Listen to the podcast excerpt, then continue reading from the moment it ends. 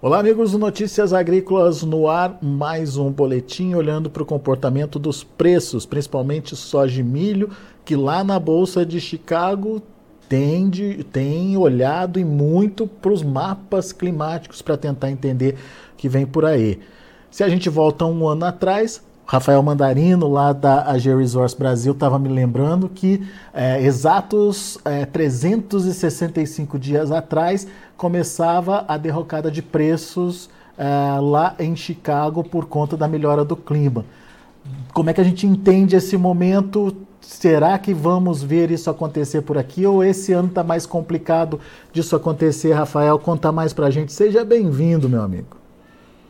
Obrigado, mais uma vez é sempre uma honra estar aqui falando com vocês. Eu acho que vale sim esse destaque, né, daquele é, momento ali, mas um ponto também que eu acho que vale a discussão é justamente que a gente vinha também os bancos centrais naquele momento onde é, o padrão climático melhorava, eles começando a se tornarem um tanto quanto mais agressivos, elevando a taxa de juros para controlar a inflação.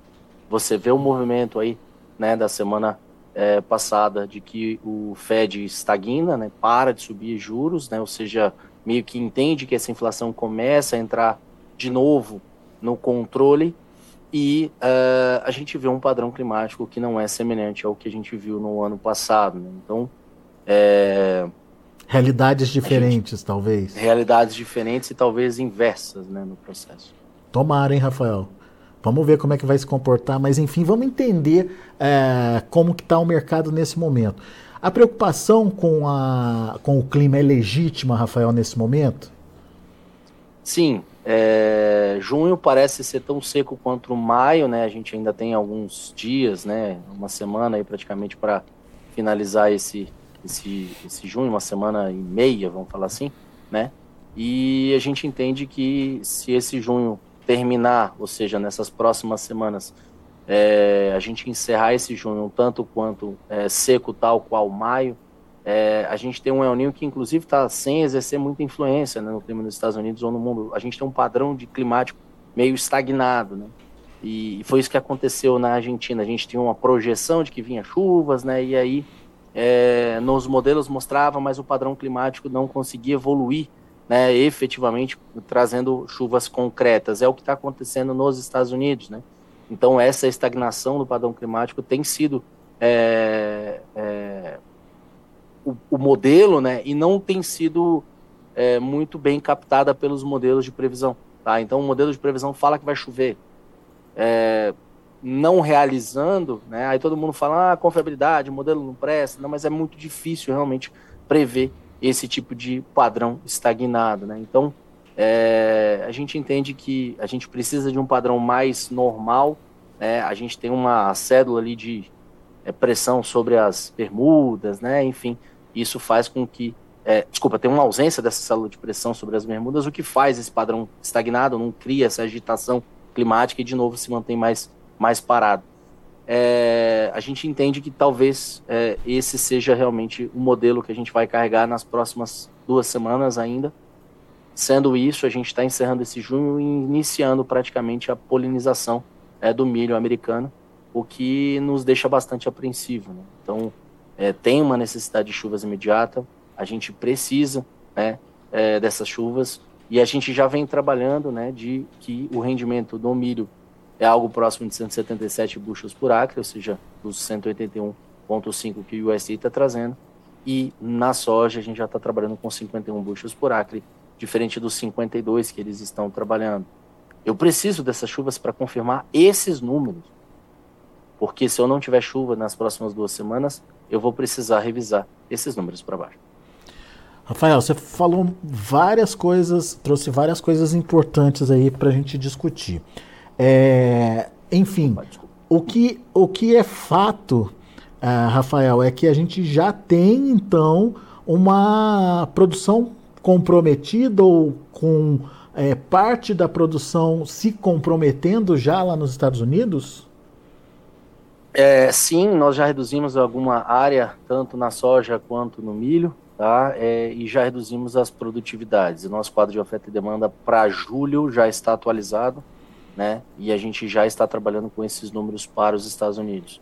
Quando a gente olha esses números, a perspectiva é de que eu vou ter um certo alívio ainda nesses quadros de oferta e demanda é, no estoque final comparativamente com o ano passado, estoque de safra velha, mas não é um alívio tamanho tal qual o USDA trouxe no relatório de maio, né, e confirmou aí no relatório de junho. Lembrando que o relatório de junho ele era morno mesmo, né, e a gente tem aí é, o relatório de área e uh, o próximo relatório do USDA para acontecer, que vão confirmar né, áreas é, é, um tanto quanto mais dentro da realidade né, do que efetivamente é, USDA é, atualiza mesmo, que é nesse final de, de junho, início de julho, é, e nesse relatório né, também veremos possivelmente os ajustes das produtividades.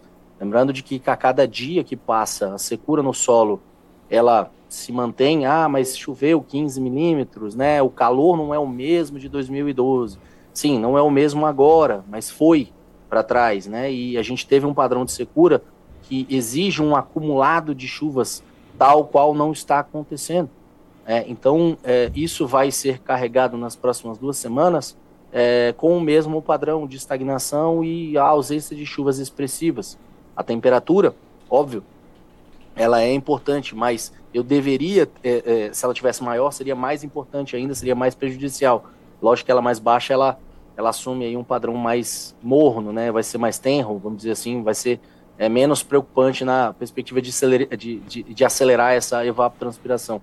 Mas lembra que a planta do milho deveria estar maior nos Estados Unidos, deveria estar com ruas né, já mais fechadas, né? Então tudo isso também pode ser um ponto a se considerar e 15 milímetros não vai resolver. Ah, então, nos próximos dias, nas próximas semanas, a gente vai acompanhar de perto, é, basicamente, o último momento ali, principalmente focado no milho, antes da gente entrar numa polinização. E você, produtor, sabe muito bem o que, é chegar numa polinização sem água. Né? Chegar com um déficit hídrico, chegar com uma cultura estressada, né, menor, né, um processo de enfesamento que seja, ah, e aí você chega é, faltando água é, e chegou na janela de polinização, o que, que acontece? Produtividade para baixo e dependendo do nível de continuidade dessa, desse padrão climático para frente, é uma, uma queda de produtividade bastante acentuada. Então vamos lá, vamos pôr número nisso aí. Você falou é, que o USDA, no último relatório, previa 181,5 bushels por acre, é isso? Isso, estamos com você, 177. E vocês estão o quê? Desculpa? 177. 177 já tem uma redução significativa aí. E para a soja, como é que está essa, essa questão? Também tem redução prevista aí para vocês? A gente está trabalhando, na verdade, por enquanto, né? É, a nossa área é um pouquinho maior, tá? É, o USDA está trazendo, se eu não me engano, 87,5 milhões de acres. A gente está trabalhando com 500 mil a mais, 88, né? É, nosso, nossa produtividade, eles estão trabalhando com 52, nós estamos trabalhando com 51. Tá? Uma coisa acaba é, compensando a outra, então. Meio que compensa, apesar disso, a nossa é, redução na produtividade torna né, é, a nossa produção final um pouquinho abaixo do que eles estão trazendo. Lembrando que eu venho trabalhando também com um aperto no quadro de 2022-23, né, o meu estoque final, tá, ele é um pouco menor do que o SE vem trazendo aí é, no relatório de junho. É, de fato é que eu vou carregar, né? Eu vou ter o carry, né? Vou ter um estoque inicial um pouco menor, uma produção um pouco menor, um, um, um supply total, né? Uma oferta total um pouquinho abaixo do USDA. Estou é, trabalhando com uma exportação maior, né? A gente viu uma aproximação, né? Da China, dos Estados Unidos, né? No dia de ontem, né? Umas conversas acontecendo. Uh, isso deve continuar para frente. A gente deve ver algumas conversas de reaproximação Lembrando que China é o maior parceiro né, agrícola Mas isso para essa soja disponível ainda ou vai ficar para a próxima safra isso? Sim, essa soja ainda a gente entende que deve ser levemente acima do que o USDA está contabilizando. Eles estão trazendo uh, 2, é, 1,975, a gente está trazendo 2, é, 2 bilhões aí de é, na perspectiva de exportação. A mais? Não. Total, é, total. Na verdade vai ser total tá? É, então, é uma exportação levemente acima, ou seja, eu tenho uma produção um pouco menor, uma exportação levemente acima, o que vai pressionar essa oferta total. E o que eu estou dizendo também é que eu tenho um uso um pouquinho acima do USDA, ou seja, eu acho que para a gente discutir um número final já para tirar qualquer dúvida, estamos trabalhando aí com uma relação de estoque-uso de 22, 23, 5%, 23, 24 está trabalhando em 5,6%, ou seja, uma leve melhoria de uma, uma safra para outra. Né? Isso Enquanto soja. o USDA vem trabalhando, soja, enquanto ah. o USDA ainda vem trabalhando uma relação de estoque uso para 23, 24 em 7,9% no último relatório, né? 7,9%. Ou seja, eles têm que cair ainda muito mais na produtividade, talvez ajustar a área, pode ser que a gente é, esteja correto, talvez a gente tenha que puxar essa área um pouco para baixo, não sei. É, esse relatório de áreas vai ser bom para definir isso, mas é, eu entendo que 7,9% né, de relação de estoque uso tá não é uma relação que vai continuar, vai precisar cair. Né, possivelmente eles vão fazer essas reduções gradativas.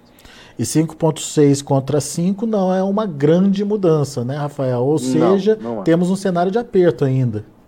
Temos um cenário ainda de é, uma, uma safra que não pode perder mais nada, né? Isso eu estou falando de uma produtividade de 51 bushels por acre. Se a gente uhum. trabalhar 50,5, né, isso aqui já trabalha possivelmente bem próximo ou até abaixo dessa relação do estoque uso 22, 23. Ou seja... Quer dizer que eu posso sonhar, já me adiantando. Não digo que você pode sonhar, porque é, o cenário não é igual, o cenário não é, é o mesmo que a gente tinha, né?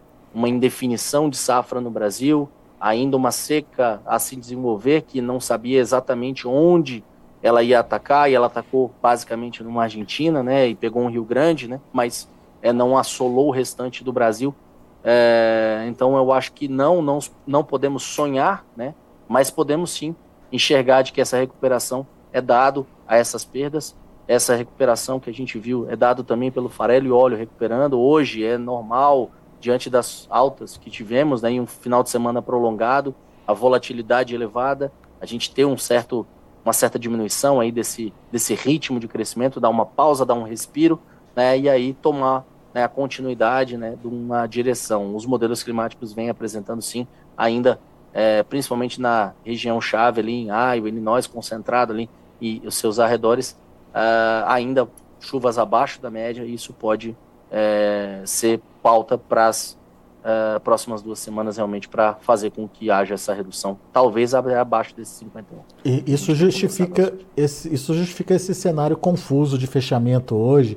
Primeiro contrato subindo forte, alguns contratos negativos, outros positivos, enfim, o mercado meio perdido ali no, na direção, hein, Rafael? É, perdido numa direção geral, né? Você vê que, por exemplo, você está falando numa soja setembro caindo, enquanto um agosto, um julho está subindo levemente, né? Ou seja, 0,26 de queda contra 0,14 de alta. Aí você olha, por exemplo, para um novembro 0,13. Aí você olha para o ano que vem para um março 24, subindo 0,4, 0,47. Julho 24, 0,65. Realmente é, é. é bem disparelho, mas eu acho que é um ajuste né, nessa ideia do modelo de precificação. Você vê o volume que está sendo tradeado. É um volume expressivo, né? É, então, uh, de novo, a volatilidade ela pode ser nossa inimiga, como ela pode ser nossa amiga. Né? O volume é, crescendo, né? o interesse pelos contratos crescendo, ela também confirma uma tendência. E a tendência agora é perda de produtividade, ajuste de área para baixo, e a gente vendo um aperto no quadro de oferta e demanda, opa, fundamentalmente falando, são de correções de preço. No Brasil ainda vão é, continuar, né? Eu ia, é... perguntar, eu ia perguntar justamente isso para você, Rafael. É, essa incerteza que tem gerado aí essa confusão lá em Chicago reflete no Brasil? É, na verdade, reflete pela perspectiva do nosso modelo de precificação final aqui, né? A gente trabalha com os componentes. Chicago ele vai trabalhar é, puxando para cima, enquanto ainda tem bastante soja, né? A gente rompeu talvez esses 70, 72% de é, farmer selling aqui no Brasil. É, isso é uma, uma, um ponto interessantíssimo, que a partir de agora, quem tinha bastante soja, não tem capacidade de segurar ainda soja para colher esse milho, acabou entregando, né? Quem ainda tem alguma soja, talvez é um produtor que tem uma consultoria, que tem aí né, uma média já favorável, que já conseguiu se defender.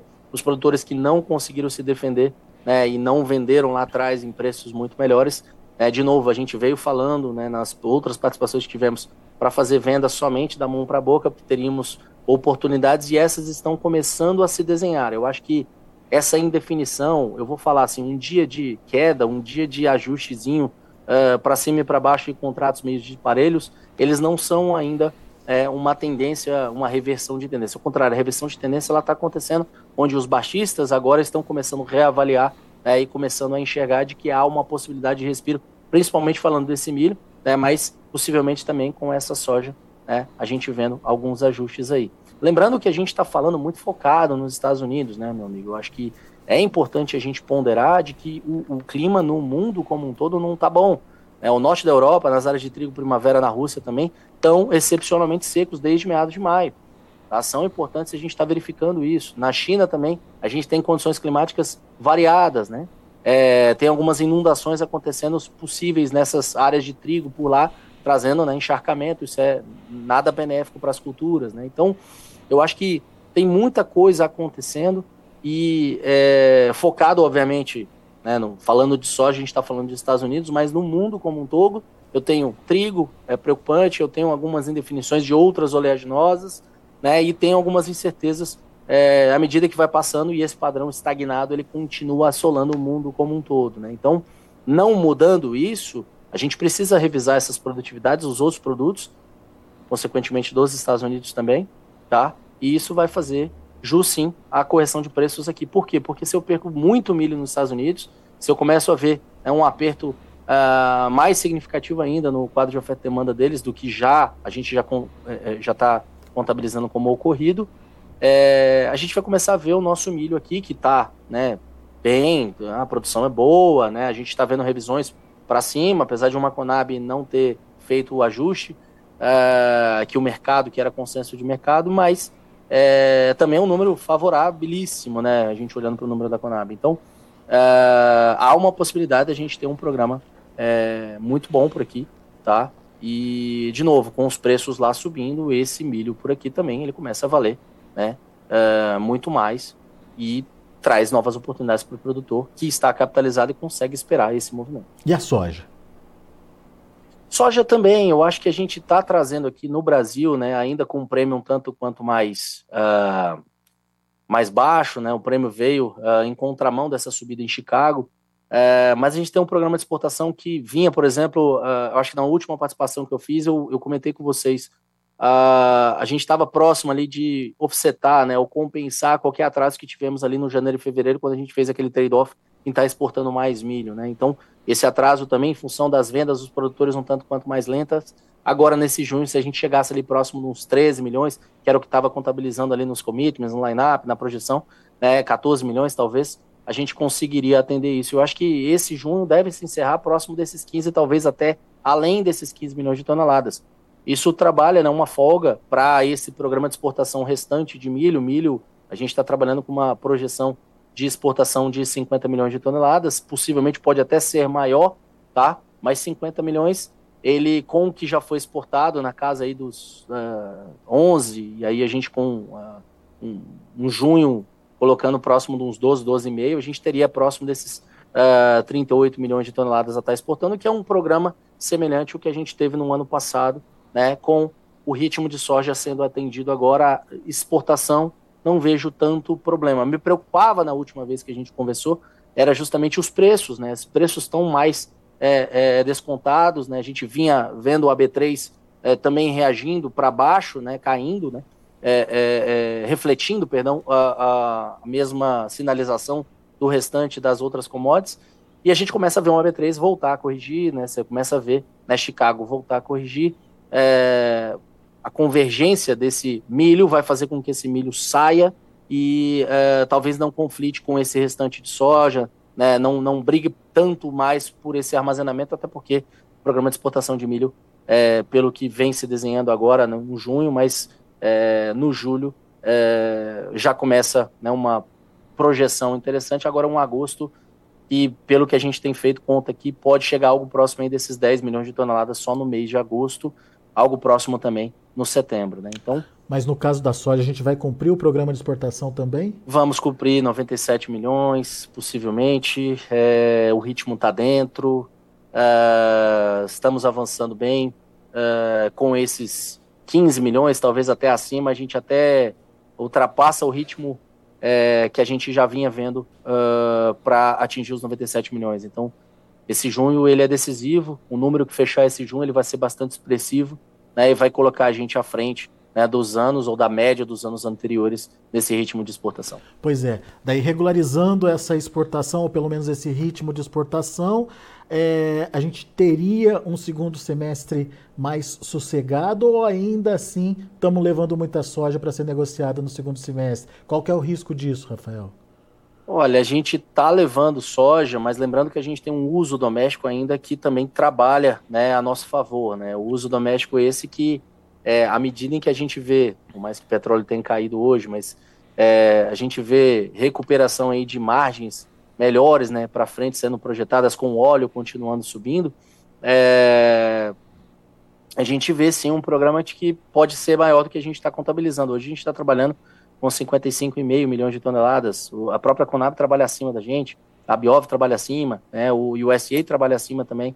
Tá? Então, é, possivelmente esse programa aqui pode fazer com que, somado a essa exportação, a gente fique com um estoque um pouco acima do que a gente viu na temporada anterior, mas a gente estaria trabalhando aí uma relação de estoque-uso próximo desses 4,5%, mais ou menos. Tá? Então não é uma relação de estoque-uso também tão mais aliviada assim, uma relação de estoque-uso que, é, comparativamente, onde eu gostaria de estar trabalhando próximo desses 5,5%, 6%, né, a gente está abaixo. Qualquer prejuízo, qualquer confirmação de números de produção abaixo, de repente confirmando esse número da Conab de próximo desses 154,8, se eu não me engano, a gente está trabalhando com 155,15, é, vai haver um ajuste, um aperto ainda maior nesse quadro de oferta e demanda na soja por aqui. O fato é que é, o recado da GeoResource é não desespere, não desespere, não venda nessas indefinições, né, nessa possibilidade de algum respiro, tá? A gente está vendo um mercado que vai apertar de safra velha americana, possivelmente aqui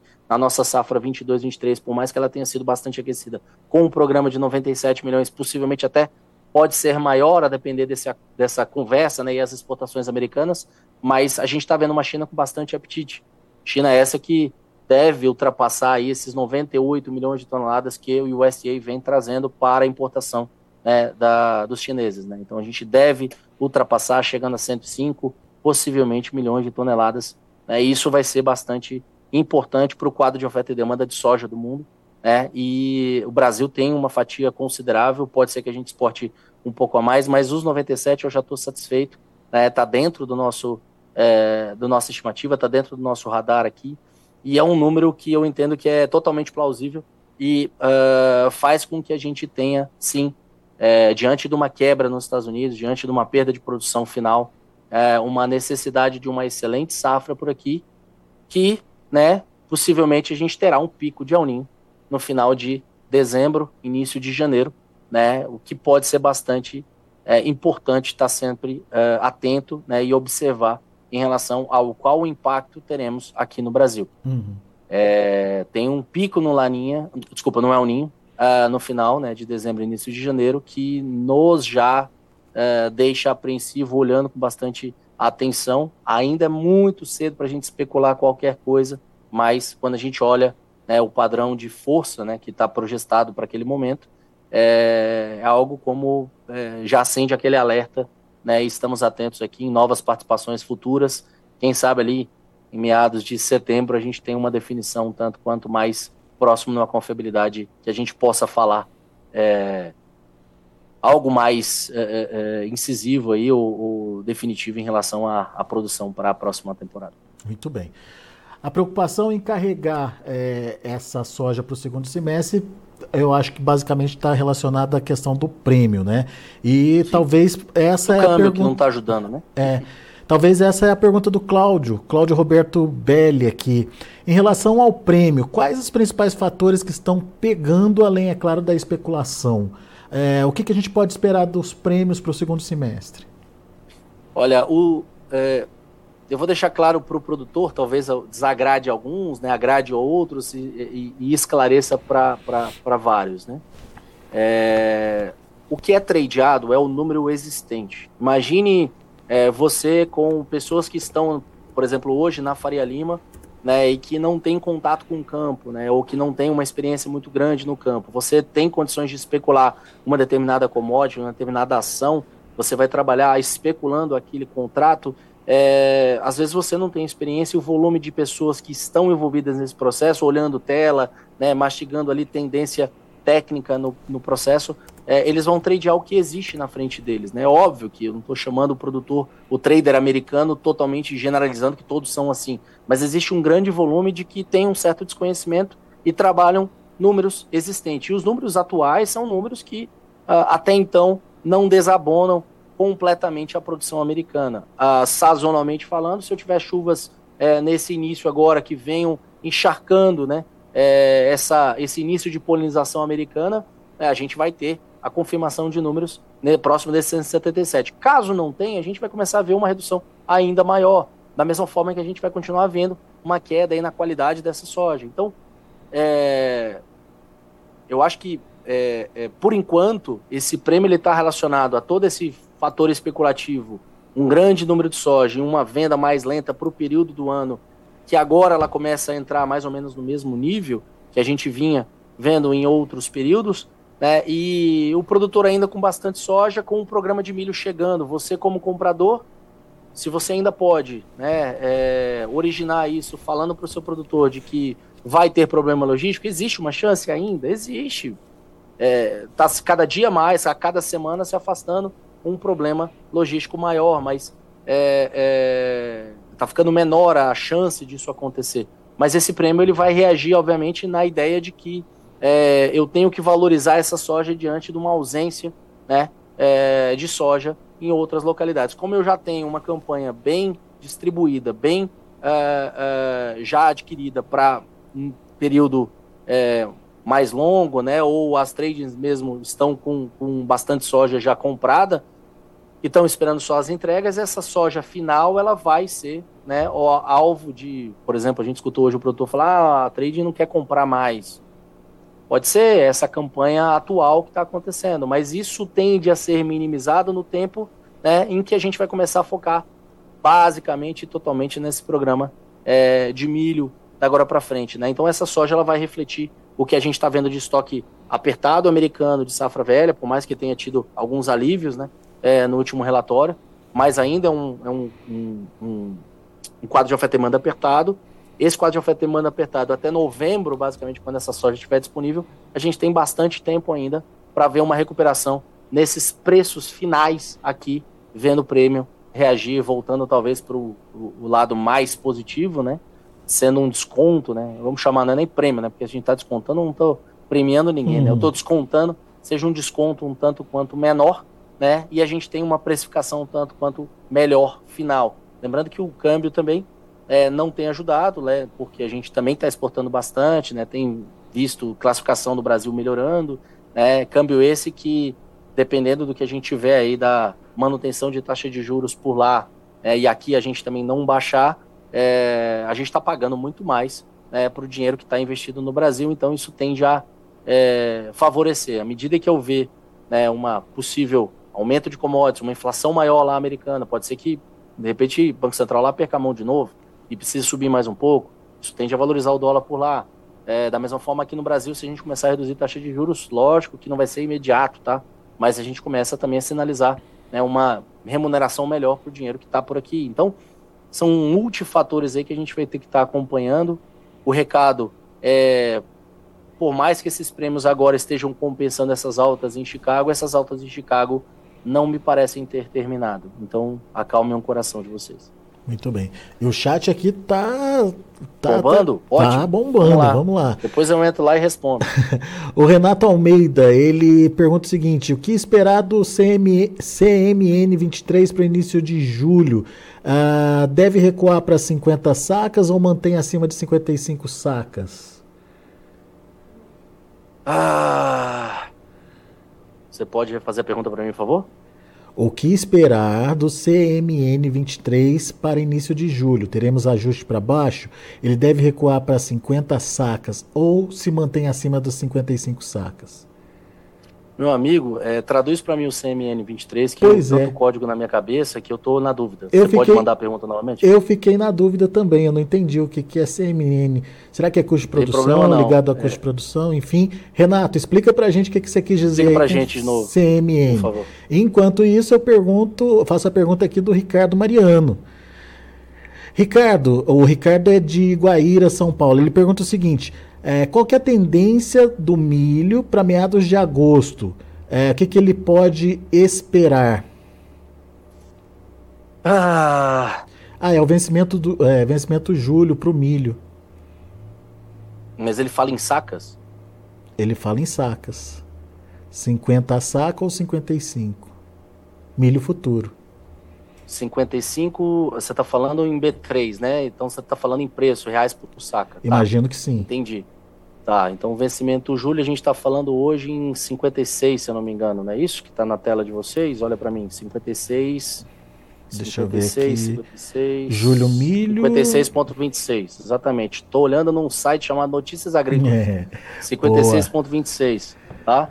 É, eu acho que é, esse contrato julho a gente é, talvez não tenha um tempo muito hábil para uma recuperação tão mais expressiva, né? Mas eu entendo que a gente olhando talvez um pouco mais longo, talvez olhando para um setembro, para um novembro, essa, esse suporte acima desses 60 é dado como certo por todos, tá?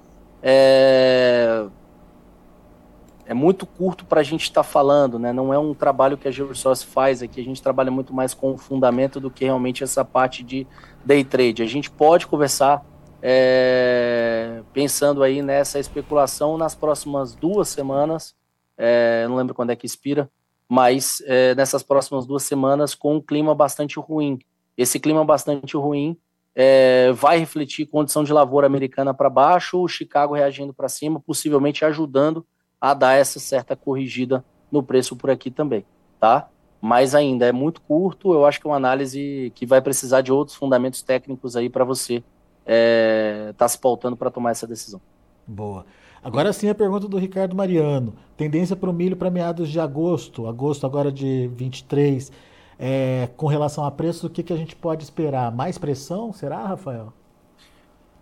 Eu acho que o milho para agosto, é, ele tende a refletir sim toda essa mesma continuidade da análise do que a gente estava conversando, né, de perda de qualidade americana. O milho, todos vocês sabem que as perdas elas são praticamente irreversíveis e nessas próximas duas semanas, eu vou até esticar um pouco mais, essas próximas três semanas, começando polinização.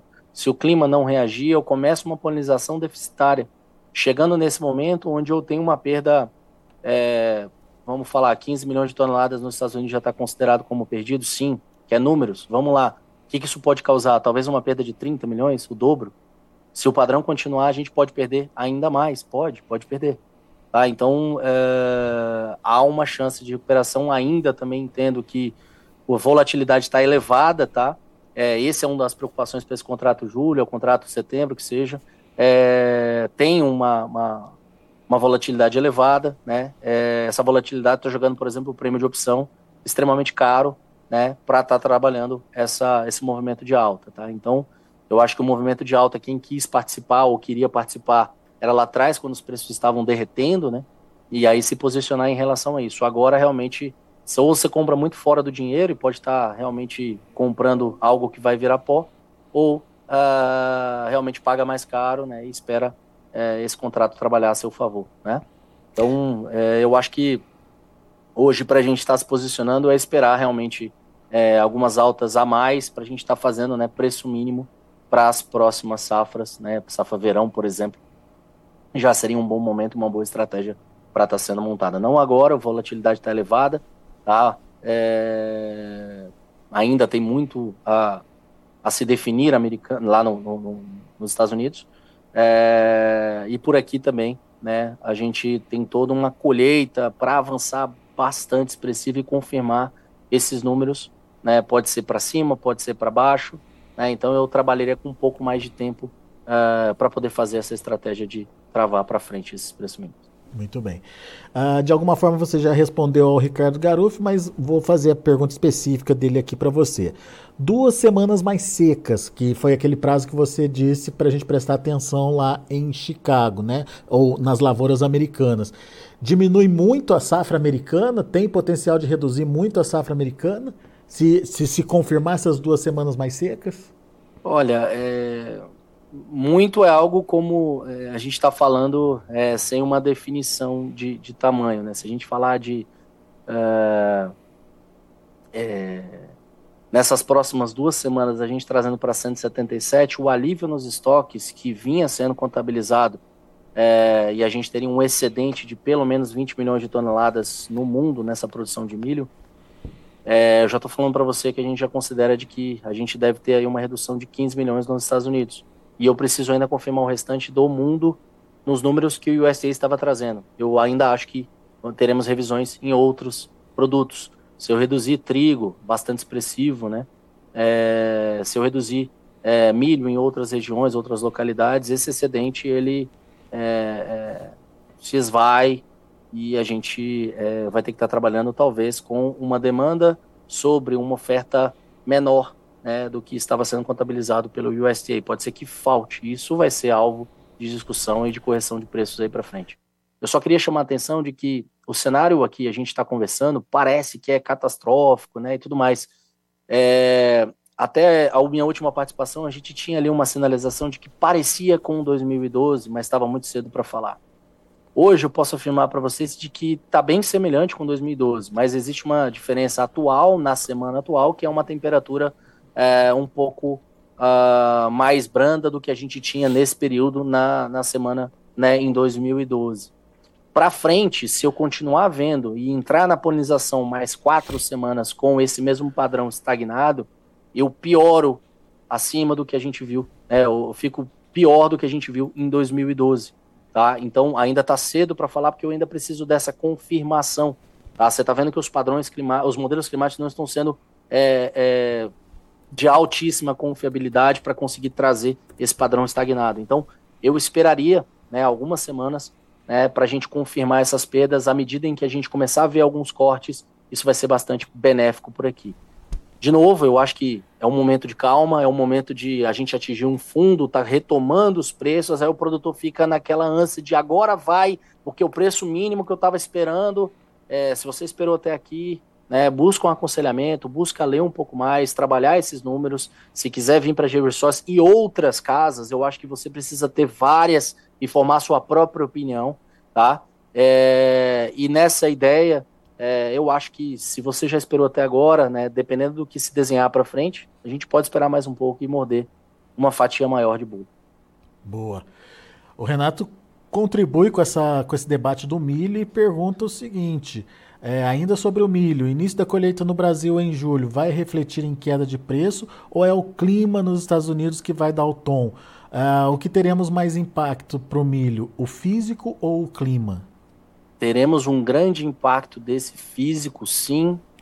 É, vai depender também de um produtor é, avançar essas vendas, né? Caso ele não avance essas vendas, eu vou ter muito milho na mão do produtor, né? E isso pode impactar num contrato próximo, né? Fazendo pressão, é, como aconteceu na soja, né? Vamos, a gente chamou de tsunami de soja, não era só pelo volume de safra, mas chegando ao mesmo tempo. É, isso é, mesmo, é o mesmo desenho para esse milho. Se a gente não avançar né, algumas vendas, né, a gente vai ter muito milho chegando ao mesmo tempo sem muita venda acontecendo. Mas a depender do que se desenvolver né, para fora, nas áreas de trigo, por exemplo, a Argentina está seca de novo, a área de trigo lá, se não me engano, estava 40%, próximo dos 40% plantada. É, então, é, também é algo que tem que ser considerado. Né, Estados Unidos, área de trigo também ruins. Ah, tudo isso tende a trabalhar né, é, num conjunto de fatores para que possa ajudar a gente a ver essa precificação é, suportar um pouco melhor do que só o que a gente tinha naquela soja, que era uma grande safra chegando, muita soja e ponto final. Basicamente também Chicago reagindo para baixo, então a tendência do movimento foi ajudado uh, pela safra Brasil. Agora não, é uma tendência de movimento, essa correção em função de qualidade caindo, as projeções ruins, Brasil chegando com uma grande safra que já está vamos dizer, definido um tamanho de safra, né, que pelo menos aí 125, 126, né, e consenso algo próximo de 128, 129, tá? É... Vai depender sim desse primeiro momento, mas eu acho que é um burbúrio inicial, é natural de acontecer. Os fundos normalmente são nesse período, né? fundos de preço são normalmente nesse período. Depois a gente tem um ajuste né, à medida que a gente avança para o final do ano. Tá? Então, eu sugiro ainda calma. Boa. Rafael, você viu que o pessoal está interessado, participando aqui. Agradeço muito o pessoal que está acompanhando a gente pelo chat do YouTube. Agradeço pelas perguntas também. E peço que vocês se inscrevam no canal do Notícias Agrícolas Oficial aí. Enfim, essa inscrição ajuda a gente também. O like é importante para ajudar a gente a distribuir melhor essas informações. E, obviamente, o sininho, a notificação é, vai te ajudar também na hora que tiver é, sempre uma informação ao vivo vivo entrando aqui no site, o YouTube vai te avisar para você participar da mesma forma que você participou agora com o Rafael aqui com a gente. Então, muito obrigado a vocês que participaram com a gente aqui pelo YouTube, pelo chat do YouTube. Não esquece aí de, de fazer a sua inscrição no canal. E meu amigo Rafael, muito obrigado pela participação também aqui, traduzindo aí esses números de Chicago e mais que isso, trazendo informações importantes aí que ajudam o produtor na tomada de decisão. Volte sempre, Rafael. Obrigado, como sempre é uma honra estar aqui, é sempre bom e incentivo sempre a participação. Acho que vocês vêm fazendo um excelente trabalho, meu amigo. Meus parabéns. Valeu, abraço para você, até a próxima, Rafael. Um abraço. Tá aí Rafael Mandarino, a G Resource Brasil, aqui com a gente, trazendo as informações do mercado. Vamos ver como, como encerraram as negociações da soja lá na Bolsa de Chicago? De olho na tela. A gente tem um julho a 14 dólares e 77 centos por bushel, subindo 10 pontos mais 75. Em compensação, o agosto fechou a 14 dólares e 8 centos por bushel, com alta bem menorzinha, de 0,75, menos de um ponto aí. Setembro caindo, quase 5 pontos de queda, fechando a 13,53. Já novembro reagiu meio pontinho a 13 dólares e 42 centes por bushel. Ou seja, um mercado totalmente perdido, sem um direcionamento é, único aí para os preços. É, e o que mostra exatamente essa confusão toda que o clima está trazendo aí é, para o mercado de grãos lá na Bolsa de Chicago, o clima lá nos Estados Unidos. Vamos ver o milho.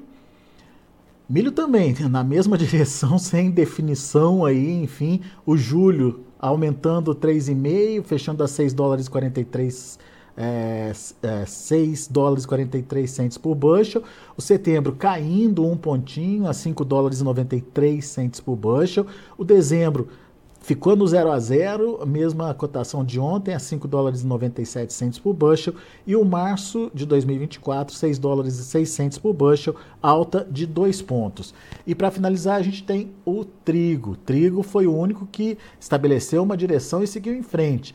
Dia positivo para o milho, julho 6 dólares e 95 centos por bushel, 7 pontos mais 75, setembro 7 dólares e 800 por bushel, uma alta de 7 pontos mais 25, dezembro 7 dólares e 24 centos por bushel, subindo 8 pontos e meio, e o março 7 dólares e 35 centos por bushel, uma alta de 8 pontos e meio.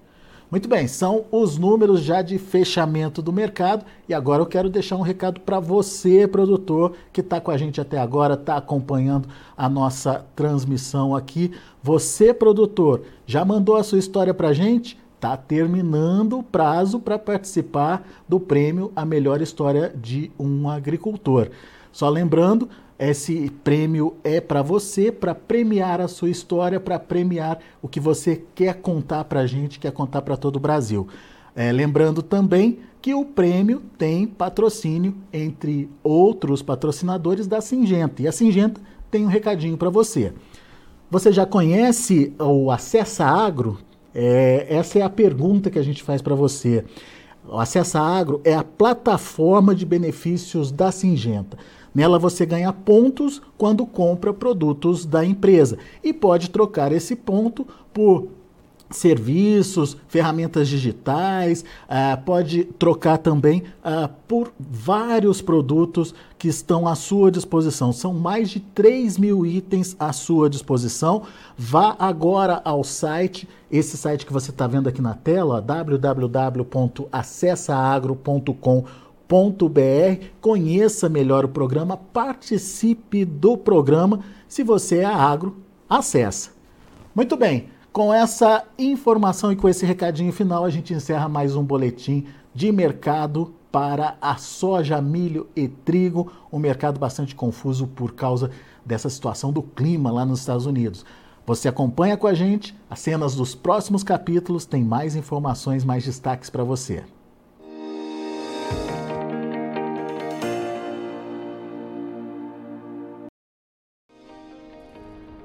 Se inscreva em nossas mídias sociais no Facebook Notícias Agrícolas, no Instagram arroba Notícias Agrícolas e no nosso Twitter arroba Notiagre. E para não perder nenhum vídeo, não se esqueça de nos acompanhar no YouTube e na Twitch Notícias Agrícolas Oficial.